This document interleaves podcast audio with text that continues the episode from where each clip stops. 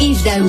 Je vais vous raconter une histoire sur deux voleurs de poules. Il y en a un qui s'appelle Quinoir et puis l'autre s'appelle Boboule. Avant de faire le mauvais coup, ils ont pris cinq ou six coups. Après ça, ils ont décidé d'aller faire les poulaillers. Alors Yves Daou, on- tu nous avais suggéré c'est le plus grand des voleurs, mais on l'avait on l'avait déjà mis souvent, donc on a Ben mis le, ouais, le- ben. le voleur de poules de la Bolduc. parce- tu veux nous parler de vol, Yves? Ben, en fait, Richard, euh, toute cette histoire-là là, de la crypto-monnaie FTX aux États-Unis, là, tu te rappelles, toi, de, probablement des scandales de Enron puis de WorldCom. là? Ben oui. euh, écoute, WorldCom, la compagnie de télécom, là, ça avait été des, des, des, des milliards, puis la même fait la faillite de Enron. Mais là, évidemment, la crypto-monnaie là, de ce gars-là, de la compagnie FTX, là, le gars, le PDG Sam Bankman-Fried, a été arrêté au Bahamas hier soir. Hmm. Donc, les, les autorités américaines ne niaisent pas avec le POC avec ce gars-là. là. Tu Donc, nous avais lui, parlé de lui il y a quelques temps, là, tu- il y a quelques jours, tu nous avais parlé de ça. C'est un des plus grands scandales financiers des dernières années, ça. Ben, en fait, lui, euh, il avait développé toute une plateforme qui s'appelle FTX, qui est une plateforme de, pour acheter des, des crypto-monnaies. Euh, même lui avait, même cette compagnie-là avait sa propre crypto-monnaie qui s'appelait le FTT. Mais ce qui est intéressant là-dedans, c'est que ce gars-là, là, qui est un diplômé de Massachusetts Institute of Technology, c'est un fils de professeur de droit de l'université Stanford. Écoute, il a légitimé toute la crypto-monnaie auprès d'un grand public, la classe politique. Là. Écoute, il a endormi tout le monde. Écoute, il a endormi Tom Brady, la femme de Tom Brady. Euh, écoute, toutes les, grandes vedettes de- du monde, même les démocrates. Écoute, il allait devant le comité sénatorial, puis il leur disait comment il était pour démocratiser toute la crypto-monnaie. Ben aujourd'hui, c'est le gars qui est parti euh, avec l'argent. Mais ça me fascine des gens comme ça parce qu'il faut le dire, là, même si ce sont des bandits, ils sont sacrément talentueux quand même. T'imagines si ces gens-là mettaient tout leur talent dans des entreprises là, légales, légitimes et tout ça, euh, ils pourraient devenir multimilliardaires. c'est quand même, ils sont talentueux ces gens-là, ils sont vite. Écoute, ce gars-là, il avait euh, sa propre euh, filiale de recherche, tu comprends-tu? Et cette filiale de recherche-là achetait des fonds de cette propre crypto-monnaie. Écoute, puis il jouait avec l'argent, puis en plus, il a pris de l'argent de, la crypto-monnaie pour s'acheter des maisons aux Bahamas, pour aider sa famille. Écoute, et ça sous l'œil de tout le monde. Et là, il y a même un recours collectif, comme toutes les, les, les, les gens qui ont fait la promotion du FTX. Im- Imagine-toi, même le, la Ligue nationale de football aux États-Unis, la NFL, a fait la promotion de FTX. Tom Brady, eux autres, il y a un recours collectif contre eux autres pour en fait avoir fait Ben, la promotion de cette crypto-monnaie-là. Mais tu sais, c'est comme la fille de Terranos, là. C'était une petite brillante quand même, cette fille-là. Elle s'est fait pincer puis est allée en prison, mais quand même, c'est c'est assez incroyable. Donc, il s'est fait arrêter euh, hier aux Bahamas. Ben, écoute, quand on compare ça avec notre petit Vincent Lacroix, là, Oui, Oh oui, Vincent Lacroix, c'est un amateur. Puis l'autre, un là, amateur par rapport. l'autre qui volait des données chez Desjardins puis qui échangeait ça contre des certificats cadeaux de Saint-Hubert Barbecue, lui aussi, c'est c'est un amateur. Alors, euh, Michel Gérard, aujourd'hui, fin de la rente, euh, régime des rentes du Québec à compter de 60 ans, point d'interrogation. Hey, ça, ça, c'est une grosse histoire euh, actuellement. Là, ça, sur le web, là, ça, ça cartonne. là. Donc, le, le, ce qu'on appelle le- le- le- l'actuaire en chef de la Régie des rentes du Québec là, a émis une étude euh, actuellement en vue de revoir toute la question du, euh, du régime des rentes du Québec. Et il y a une proposition là-dedans pour nous aider à régler le problème, un, la question du vieillissement de la population, deux, de la vulnérabilité financière d'un grand nombre de, de, de, de- de personnes âgées aujourd'hui.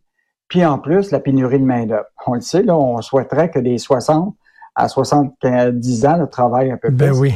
Et donc, l'idée, c'est que la, normalement, présentement, tu peux prendre euh, ta retraite à, puis à, à 60 ans. En fait, tu peux prendre ta rente de retraite, la RQ, à 60 ans.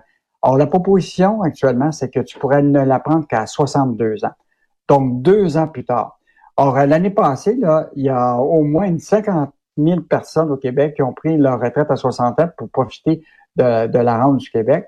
Et donc, là, l'âge minimum est ré- euh, euh, reporté de deux ans et l'âge maximum, ça, ça serait une proposition, mais quand il y a une proposition comme ça, là, tu sens que le gouvernement va aller de l'avant avec ça, c'est euh, elle est reportée de 70 à 72 ans. Donc, à, partir, là, présentement, le, le, plus tard que tu peux tirer ta rente du Québec, c'est à 70 ans. Présentement, ça serait porté de 2 ans à 72 ans.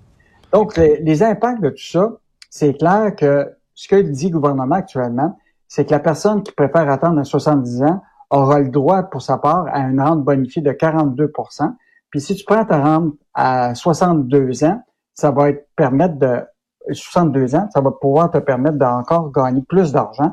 Il, estime une, augmentation de 22 Et ils font ça, Richard, c'est quoi, tout simplement parce que en 2019, là, 40% des personnes gagnant 30 000 et 50 000 par année qui prenaient leur retraite à, à 60 ans.